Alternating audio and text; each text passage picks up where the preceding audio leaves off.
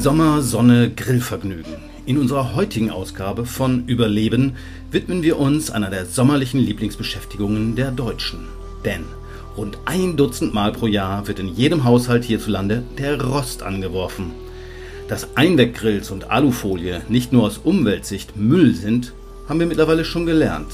Aber damit unser Ökogewissen beim Brutzeln im Freien nicht in Flammen aufgeht, sollte man auch noch auf ein paar andere Dinge achten. Denn Grillen ist eine ernste Angelegenheit und das fängt schon bei der Kohle an. Also nicht nur das, was man oben auf den Rost packt, sondern auch was unten drunter glüht.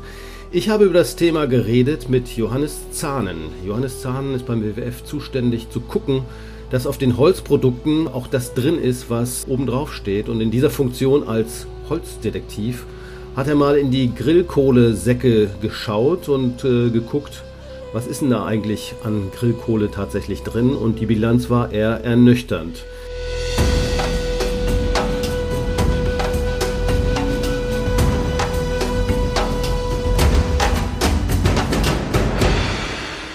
Johannes, schön, dass du da bist. Erzähl mal, wie schwarz ist die Bilanz der Grillkohle? Hallo Jörn. Ja, da sieht es tatsächlich ziemlich finster aus, muss man sagen. Der WWF Deutschland hat 2017 angefangen, systematisch Grillkohleprodukte am Markt zu kaufen und im Labor analysieren zu lassen. Und da waren wir bereits beim ersten Mal ziemlich schockiert, muss ich sagen, dass wir da über 40 Prozent Tropenholz äh, in den Produkten gefunden hatten. Warum ist das so schlimm? Also Tropenholz ist nicht gut oder böse, sondern man muss das umgekehrt äh, sich anschauen. Tropenholz kommt eben in den allermeisten äh, Fällen aus Ländern, in denen wir eine hohe Korruption haben, eine hohe Entwaltungsrate und auch einen sehr hohen Anteil von illegalem Holzeinschlag. Der liegt in den meisten tropischen Ländern zwischen 60 und 90 Prozent. Was kann man als Verbraucher tun, um das zu vermeiden? Also zunächst mal ist es so, dass es leider, leider keine gesetzliche Regelung gibt für die Grillkohle. Wir haben die Europäische Holzhandelsverordnung, die schließt aber manche Produkte nicht mit ein und dazu gehört die Grillkohle. Das heißt, der Markt ist vollkommen unkontrolliert von behördlicher Seite. Das ist schon mal sehr schlecht. Dazu kommt, dass es keine Deklarationspflicht für Holzart und Holzherkunft gibt, denn, das muss man wissen, das beste Gegengift gegen illegales Holz ist Transparenz. Und die Schweizer machen uns das sehr schön vor. Da gibt es eine Deklarationspflicht. Da müssen Holzart und Holzherkunft ähm, auf dem Produkt oder beim Produkt angegeben werden. Das haben wir leider nicht. Jetzt ist es aber so, dass fortschrittliche Produzenten und Hersteller das freiwillig angeben. Und das ist natürlich was, wo sich die Kunden dran orientieren können. Da haben sie noch keine absolute Sicherheit, aber schon allein der Indikator, wenn Holzart und Holzherkunft angegeben sind, zeigt, dass der Hersteller transparent ist, bereit ist, dem Kunden mitzuteilen, was sich da im Paket befindet. Als erstes muss man als Kunde mal gucken, was steht denn drauf auf der Tüte. Also was ist denn das für ein Holz? Steht ja selten drauf, was weiß ich, Mahagoni oder Tropenholz, sondern meistens steht ja Buchenholz drauf. Ihr habt aber ja auch festgestellt, dass das meist nicht stimmt. Genau, wir haben bei einem sehr hohen Anteil haben wir gefunden, dass es Abweichungen gibt von den Deklarationen. Also da kann man sich nicht immer drauf verlassen.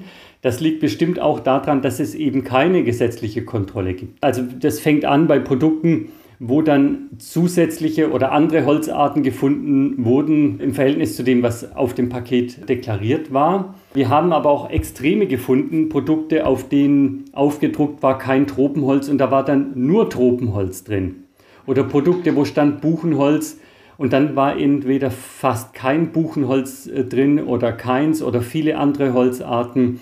Ein Journalistenteam hat jetzt Anfang diesen Jahres ein Produkt untersucht, auf dem stand Olivenkerne.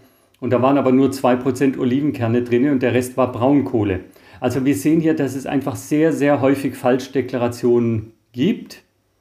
Aber trotzdem ist es gut, wenn es de überhaupt Deklarationen gibt, ne, denn nur dann kann man ja auch kontrollieren. Für die Verbraucherinnen und Verbraucher ist es natürlich besonders schwierig, weil ich habe nochmal in eure Marktanalyse geguckt, denn ihr habt ja sogar Tropenholz bei FSC zertifizierten Produkten gefunden. Ähm, das verwirrt mich jetzt völlig. Wie sieht es aus? Ist das besser geworden in den letzten Jahren, weil ihr habt die Untersuchung ja mehrfach gemacht?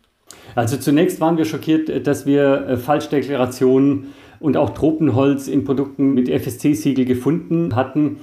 Und äh, das hat sich dann auch wiederholt. Wir haben auch Falschdeklarationen in FSC-Produkten gefunden, die aus Osteuropa stammten. Und FSC hat daraufhin auf Basis unserer Marktanalysen Zusatzkontrollen durchgeführt. Und es gab in der Ukraine über 70 Suspendierungen von Unternehmen, die offensichtlich äh, das FSC-Zertifikat missbraucht haben, um illegales Holz hier in Umlauf zu bringen. Und da muss man sagen, wenigstens spät hat FSC reagiert. Insgesamt halten wir FSC trotzdem für besser als kein Zertifikat, weil es diese zusätzlichen Kontrollenmöglichkeiten gibt, auch Johannes, wir haben über die Problematik Tropenholz in Grillkohle geredet. Für mich wichtig wäre auch, welche Größenordnung spielt das denn? Wir haben auch die Diskussion von Holzverbrennung in Kraftwerken, Möbelbau, Papierproduktion etc. Spielt denn da Grillkohle überhaupt eine Rolle oder welche Größenordnung ist das Problem? Also man muss äh, auf jeden Fall sagen, dass äh, Holz für immer mehr Anwendungen benötigt wird und es Begehrlichkeiten gibt für die Energiegewinnung, für Kunststoffherstellung, für alles Mögliche. Und Grillkohle ist jetzt natürlich nicht im Vergleich jetzt zu Bauholz oder äh, Holz, was in die Möbelindustrie geht, nicht der, der größte Anteil. Wir waren umgekehrt aber überrascht, als wir mal umgerechnet haben, wie viel Holz wird denn in Form von Grillkohle nach Europa importiert, waren wir doch überrascht, wie viel das ist. Denn für eine Tonne Grillkohle werden zwischen zwei und bis zu zehn Tonnen Holz benötigt. Und das heißt, dass wir Grillkohle in der Größenordnung nach Europa importieren, die ungefähr einem Zehntel des gesamten Holzeinschlags in Deutschland entsprechen. Das ist also schon eine relevante Größenordnung. Wie viel wird denn verkohlt? Wie viel Wald auf dem Grill? In Deutschland sind es etwas über 200.000 Tonnen. Also Deutschland ist der größte Verbraucher an Grillkohle in Europa.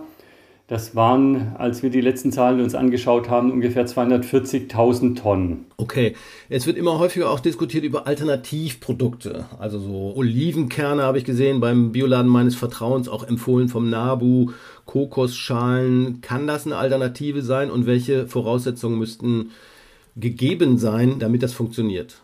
Also bei den Alternativen kann man sagen, das kann eine ökologisch gute Alternative sein muss es aber nicht automatisch.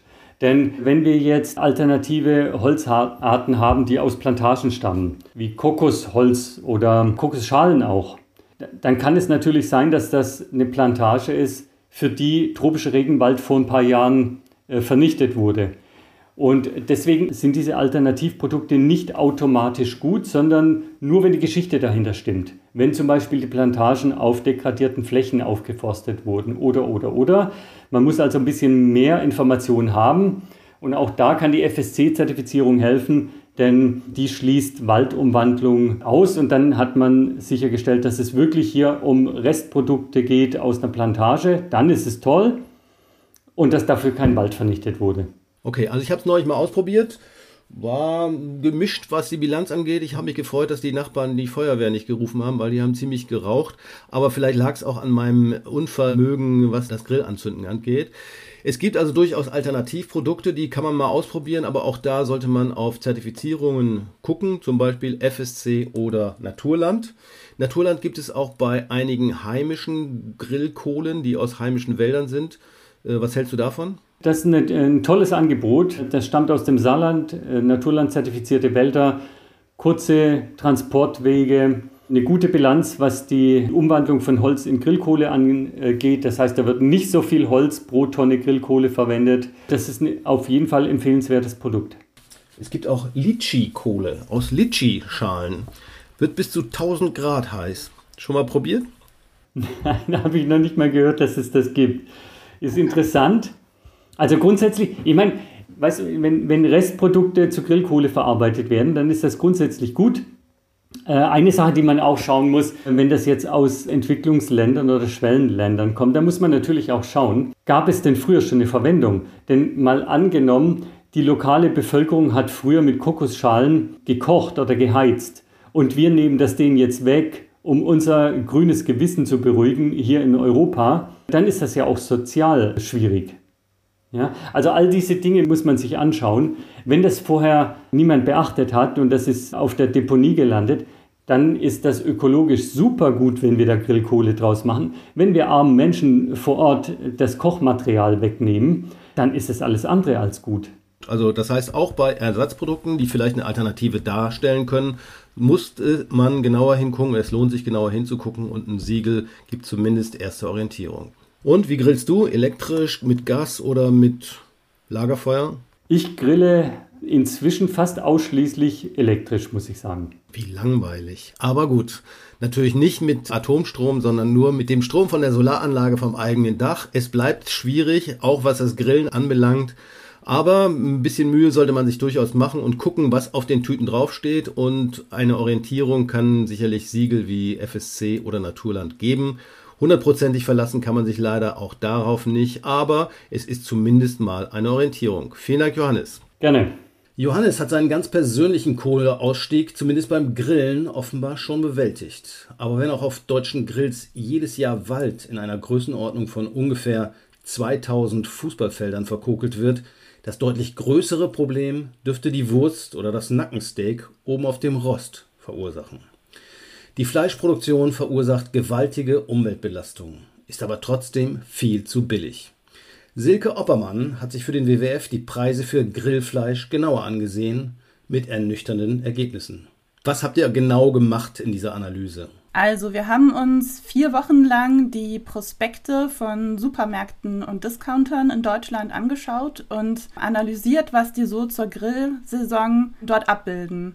Also zum einen äh, natürlich Fleischprodukte, die man grillen kann, zum anderen aber auch andere Sachen, die man auch auf den Grill legen kann. Alternativen wie zum Beispiel Fleischersatzprodukte, also sowas wie Seitanwürstchen oder Tofu-Burger oder eben die Nuggets aus Erbsenproteinen und sowas. Und auch so die Nebendarsteller einer üblichen Grillparty, wie zum Beispiel das Grillbaguette oder die Soße.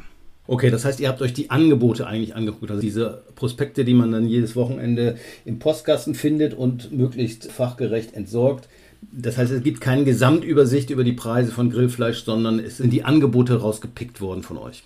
Genau, also wir haben das, was jede Woche die Supermärkte publizieren, das haben wir uns angeschaut, da wo eben steht, diese Woche Hähnchenschenkel 50% billiger oder so. Diese Prospekte haben wir uns durchgeschaut. Okay, und was kosten die Hähnchenschenkel? Ja, die Hähnchenschenkel gehören in unserer Analyse zu den billigsten. Also es ist der Tiefstrekord. Also billigste Grillfleisch sind Hähnchenschenkel für im Kilo 1,96 Euro. Ohne Angabe von Herkunft und auch ohne Angabe von Erhaltungsklasse. Also der Standard der Tierhaltung wird nicht deutlich. Mhm. Okay, da wird der Bauer nicht sehr viel verdient haben, vermute ich. Und andere Fleischsorten ähnlich? Ein bisschen teurer natürlich als Hähnchenfleisch, aber auch noch sehr billig. Zum Beispiel, das ist bei Geflügelfleisch so äh, knappe 6 Euro und bei Schweinefleisch gute 6 Euro. Das ist ungefähr nur halb so teuer wie Fleischersatzprodukte. Also die liegen bei knapp 14 Euro. Interessant fand ich auch noch, dass Bio Fleisch ungefähr genauso teuer ist wie Grillkäse. Also Grillkäse und Feta liegen jeweils genau wie Biofleisch bei ungefähr 10 Euro im Schnitt pro Kilo. Und ein Drittel aller Fleischprodukte ist aber billiger als Brot, also als Grillbaguette. Das heißt also, oft ist das Brot oder das Brötchen und die Soße teurer als der Hamburger selber. Und das mh, gibt ein etwas schiefes Bild, äh, was den ökologischen Fußabdruck angeht. Eine andere Frage, ihr habt ja eben auch Ersatzprodukte, also Fleischersatzprodukte angeguckt, sowas wie Grillkäse oder Sojawürstchen und solche Dinge. Werden diese Produkte überhaupt beworben? War da wahrscheinlich auch viel, viel weniger, oder? Definitiv deutlich weniger. Wir haben 922 Fleischprodukte gezählt, aber nur 32 Fleischersatzprodukte und 42 Käseprodukte. Also das bezieht sich auf die Produkte, die überhaupt insgesamt in diesen Prospekten abgebildet wurden. Aber gerade von den Fleischprodukten war nur ungefähr die Hälfte überhaupt mit Rabattpreisen ausgezeichnet. Also bei der Hälfte ungefähr konnte man gar nicht sehen, wie viel das früher gekostet hat oder wie hoch der Rabatt war. Das waren schon auch irgendwie relativ so niedrige Preise, aber sehr intransparent, um wie viel billiger es denn eigentlich war. Wie erklärst du dir das? Also das heißt, es wird viel, viel mehr Werbung auch für Fleisch gemacht als für Ersatzprodukte? Ist der, die Gewinnspanne da wahrscheinlich kleiner oder ist es einfach so, weil man das immer so gemacht hat? Weil eigentlich wächst ja dieser Markt rasant für Fleischersatzprodukte. Ja, da kann ich jetzt nur mutmaßen, warum die Supermärkte und Discounter da durch die Bank da noch nicht so weit sind, wie wir uns das natürlich wünschen würden. Also man muss ja auch sagen, dass die Supermärkte, die eigentlich ein Teil der Lösung sein könnten und eine ganz wichtige Rolle spielen könnten bei der Ernährungswende, die wir vor uns haben, also von eher fleischbasiert zu einer eher pflanzenbasierten Kost, könnten ja eine ganz wichtige Rolle spielen. Aber sowas wie eben diese Rabattprospekte zeigen halt ganz deutlich, dass sie das im Moment noch nicht tun. Mhm. Da sind sie vielleicht auch ein bisschen überfordert, denn die wollen natürlich vor allen Dingen gute Geschäfte machen und nicht unbedingt die Nation zum Vegetarier erziehen, könnte ich mir jedenfalls vorstellen. Was man natürlich auch noch sagen muss, man muss ja auch nicht unbedingt Ersatzprodukte auf den Grill tun, man kann ja auch Gemüse draufpacken. Da ist man wahrscheinlich immer noch billiger dabei, oder? Also ein Kilo Kartoffeln, weiß nicht, zwei, drei Euro kriegt man wahrscheinlich. Ja, bei Kartoffeln mag das so sein, aber das kann man leider gar nicht so genau für alle Gemüsesorten sagen. Also zum Beispiel Brokkoli oder Auberginen sind teilweise schon teurer als so ein Kilo Hähnchenfleisch.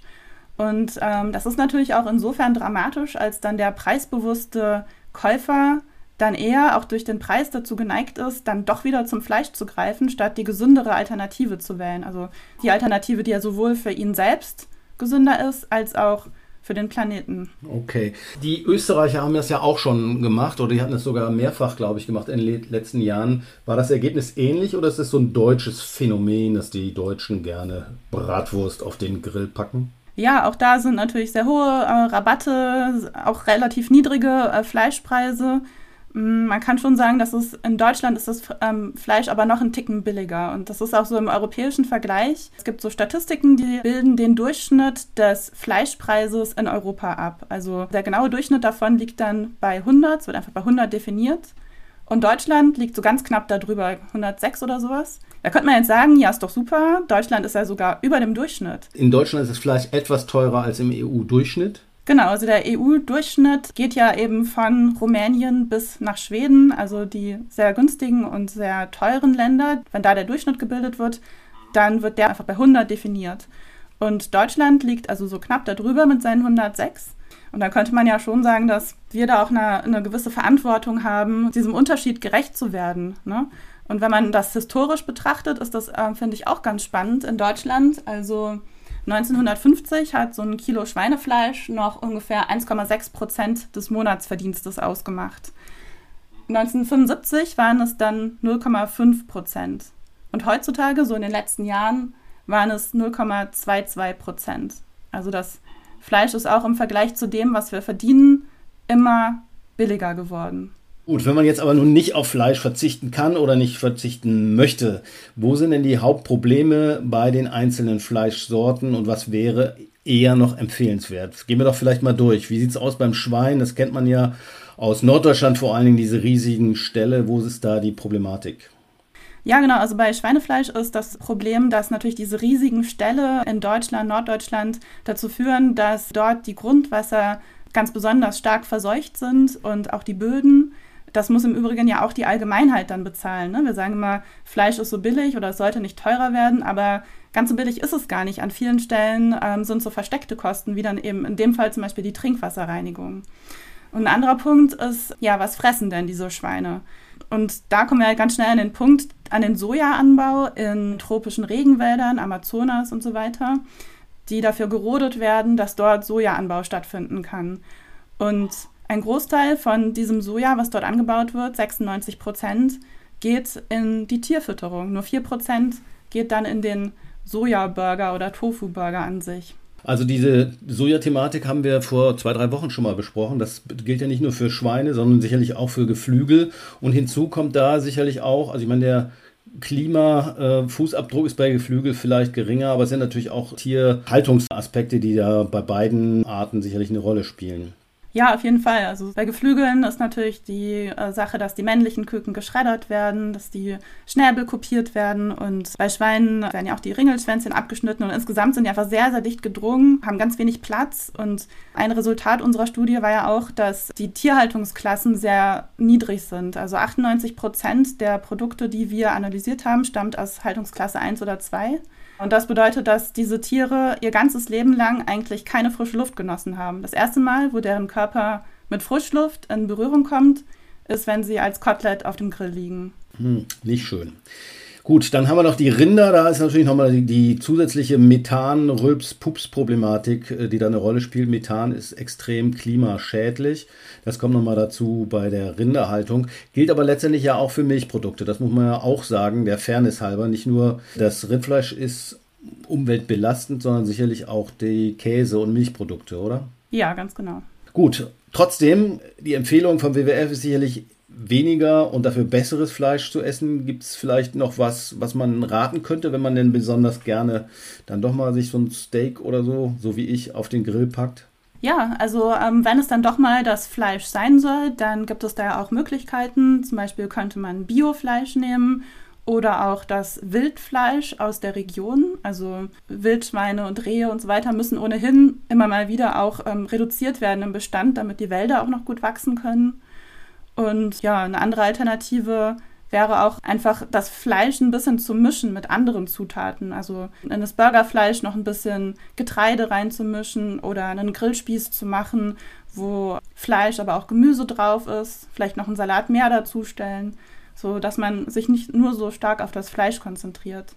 Okay, das ist vielleicht ein guter Hinweis, denn das ist, glaube ich, auch so die Empfehlung, dass wir zu viel Fleisch essen und das ist auch nicht gesund für uns. Wenn ich das richtig im Kopf habe, ist ungefähr ein Pfund pro Woche äh, empfohlen und wir sind ungefähr bei dem Doppelten. Stimmt das? Ja, genau. Also die Empfehlung liegt bei ungefähr 300 bis 600 Gramm pro Woche und in Deutschland sind wir da ungefähr im doppelten Bereich. Also im Schnitt kann man sagen, dass jeder deutsche oder jeder in Deutschland lebende Mensch etwa 60 Kilo Fleisch pro Jahr konsumiert.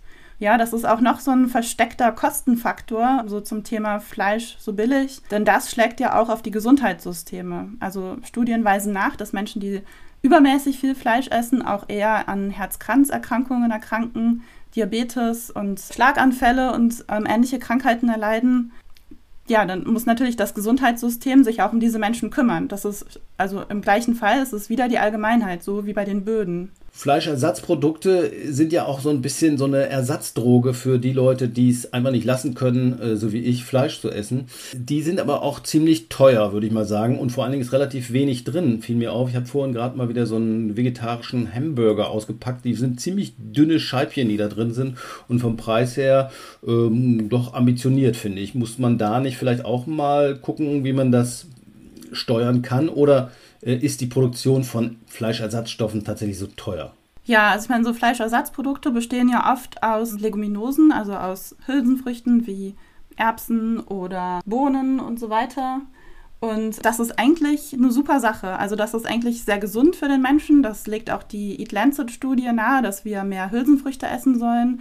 Und ähm, Leguminosen haben auch den großen Vorteil, dass die für den Planet also absolut super Top-Spitzenklasse sind, weil sie den Boden verbessern. Sie reichern im Boden Stickstoff an, was normalerweise nur Dünger kann. Also Dünger ne, ist ja meistens ähm, erdölbasiert, unter hohem Energieaufwand produziert und Leguminosen können das einfach so, einfach aus der Luft den Stickstoff nehmen und im Boden speichern. Also Leguminosen sind Erbsen, Bohnen, Linsen und solche Dinge, äh, wobei in den vielen Fleischersatzprodukten ja auch Eier drin sind und sehr oft sind diese Produkte eben auch nicht bio, das heißt wahrscheinlich aus Massenproduktion. Ja, genau, und da müsste man ansetzen, um da die Qualität zu steigern und momentan sind ja auch manche Fleischersatzprodukte sehr stark verarbeitet und vielleicht auch deshalb sehr teuer. Und wenn man da den Verarbeitungsgrad ein bisschen runternehmen kann, dann vermute ich mal, dass es auch preislich deutlich günstiger werden könnte. Es hat vielleicht aber auch noch andere Gründe, also ne, dass man momentan vielleicht noch eine bisschen exklusivere Zielgruppe auch damit anspricht, mit diesen Fleischersatzprodukten und gar nicht so im Moment den Massenmarkt damit ansprechen möchte. Also eigentlich kann ich mir nicht so richtig vorstellen, warum es so dermaßen teuer sein sollte, Fleischersatzprodukte auf den Markt zu bringen und zu produzieren. Also dass es doppelt so teuer ist als Produkte von einem Tier, was gelebt hat, was gefüttert werden musste, was dann wiederum auch diese ganzen Konsequenzen mit dem Urwald hat, der die Lunge des Planeten ist. Das zieht ja immer so einen ziemlich langen Rattenschwanz. Verbraucherinnen und Verbraucher haben natürlich die Wahl, was sie sich auf den Grill packen und äh, wie viel Geld sie für ihre Grillprodukte ausgeben wollen oder ob sie eben stärker auf Gemüse setzen, wozu wir raten würden. Aber es ist natürlich auch der Handel in der Verantwortung. Der möchte viele Gewinne einfahren, aber trotzdem hat er natürlich auch dafür zu sorgen, oder es wäre zumindest wünschenswert, dass seine Preise auch die ökologische Wahrheit widerspiegeln. Welche Forderungen haben wir vom WWF an den Handel? Ja, also ähm, zunächst mal, der Handel verdient ja jetzt gar nicht so viel an diesen ganz billigen Fleischprodukten, sondern die werden ja oft crossfinanziert. Also die werden extra absichtlich so billig gemacht, um Kunden in den Laden zu locken, so dass der Supermarkt da eigentlich noch drauf zahlen muss. Ach so, das heißt, die machen jetzt eine billige Wurst äh, da in die, in die Theke und hoffen, dass sie dann noch eine ein teures Ersatzprodukt mitnehmen, weil sie ja immer mehr Vegetarier eingeladen haben. Naja, was auch immer die dann mitnehmen, ob das jetzt wirklich das Ersatzprodukt ist, äh, ich glaube, so genau kann man das nicht steuern, aber teilweise wird das halt schon äh, unter dem eigentlichen Einkaufspreis dann verkauft. Okay, also keine Lockangebote für Fleisch und Wurstwaren. Insgesamt würden wir uns natürlich wünschen, dass der Handel da die Rolle übernimmt, in der er Teil der Lösung sein kann, um diese Ernährungswende zu gestalten. Da sind wir alle dann auch die Nutznießer. Also wir alle haben was davon, wenn wir die Ernährungswende so gestalten, dass wir mehr pflanzliche Produkte und nicht ganz so viel Fleisch essen. Deswegen äh, sagen wir also am besten gar keine Rabatte auf Fleisch- und Wurstwaren, außer sie stehen ganz kurz vor dem Ablaufdatum. Auch in der Vermarktung. Wir haben jetzt gesehen, dass hauptsächlich Fleischprodukte zur Grillsaison ähm, auch angepriesen werden in diesen Prospekten. Und da wünschen wir uns, dass eben auch mehr Alternativen, Grillkäse oder Fleischersatzprodukte, die möglichst nicht ganz so stark verarbeitet sind, beworben werden. Wir wünschen uns auch, dass es nicht so eine Werbung für Kinder, also diese Wurst für Kinderlebensmittel gar nicht gibt. Okay. Gut, andere Akteure. Haben wir auch äh, Wünsche an die Politik? Ja, also von der Politik wünschen wir uns, dass sie eine übergreifende Ernährungsstrategie implementiert und dass Klimaschutz ähm, ganz oben auf der Agenda steht dabei. Was heißt Ernährungsstrategie? Also ich meine, kann ich mir nichts darunter vorstellen. Also Frau Klöckner kann mir schlecht einen Essensplan die Woche zuschicken. Ja, aber wir wünschen uns eine Ernährungsumgebung, in der das nachhaltige und gesunde und gute Produkt auch das ist, zu dem man am ehesten greift. Also da gehören viele Sachen dazu, dass es zum Beispiel appetitlich aussieht, dass man Lust hat, es zu essen und dass natürlich auch der Preis dann nicht doppelt so teuer ist wie beim billigen Fleisch. Und äh, das geht noch in ganz viele Bereiche rein. Es geht auch bis in die Schulverpflegung rein, wo man auch darüber nachdenken kann, wie der Wissenschaftliche Beirat für Agrar und Ernährung das tut, dass Schulverpflegung ein Ort sein sollte, wo Kinder und auch Lehrer zusammen lernen, was gutes Essen eigentlich wirklich ist, wo es eine schöne Umgebung gibt, wo man Lust hat, dort zu sein, wo das Essen ansprechend aussieht und ähm, im Idealfall auch kostenlos ist. Hast du noch was loszuwerden? Was wir uns auch wünschen, ist ein verändertes Anreizsystem. Also momentan ist es ja so, dass die Mehrwertsteuer auf Fleisch ähm, reduziert ist, also bei 7% liegt und nicht der volle Mehrwertsteuersatz von 19% erhoben wird. Das würden wir uns aber wünschen, während hingegen Gemüse auch günstiger sein kann. Also das schlägt auch der Wissenschaftliche Beirat für Agrar und Ernährung vor, die Mehrwertsteuer auf zum Beispiel Gemüse zu reduzieren, zum Beispiel sowas wie 3%. Oder dass es eine Sozialprämie gibt, also dass ähm, ähnlich wie das, was jetzt gerade beim Klima diskutiert wird mit den CO2-Preisen, dass diese Mehreinnahmen, die der Staat dann generiert, wieder ausgezahlt wird, damit auch Familien oder Menschen, die nicht ganz so viel Geld in der Tasche haben, dadurch wieder so eine Art Rückzahlung bekommen. Und davon besseres Fleisch kaufen können, zum Beispiel. Ja, also ich meine, wenn man schon mal weniger Fleisch kauft, dann hat man ja mehr Geld in der Tasche, was übrig bleibt für besseres Fleisch. Und diese Sozialprämie oder Nachhaltigkeitsprämie könnte eben so aussehen, dass wenn die Mehrwertsteuer angehoben wird auf Fleischprodukte, dann hat ja der Staat Mehreinnahmen. Und wenn diese Mehreinnahmen dann an alle Bürger wieder ausgezahlt werden, haben ja diejenigen einen Vorteil, die gar nicht erst so viel Fleisch gekauft haben. Also die kriegen dann ja im Schnitt mehr zurück als die, die sehr viel Fleisch gekauft haben. Also es ist ein bisschen ähnlich wie das gerade mit dem CO2-Preis diskutiert wird, dieser Prämie, also Ausgleichsprämie oder CO2-Sozialausgleichsprämie. Jo, vielen Dank dann. Das war unsere Episode von Überleben zum Thema Billigfleisch auf glühenden Kohlen. Für die, die mehr über die erwähnten Reports zu Grillkohle und Fleisch wissen wollen, packe ich die Links zu den Infos in die Show Notes. Mein Name ist Jörn Ehlers und ich werde beim nächsten Grillvergnügen vielleicht mal auf Kohle aus Litschi-Schalen setzen, wenn ich denn irgendwo welche finde.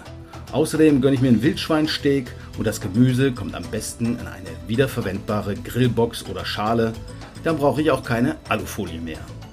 Vielen Dank fürs Zuhören, lasst gerne einen Kommentar da und hört gern auch wieder rein beim nächsten Überleben-Podcast des WWF.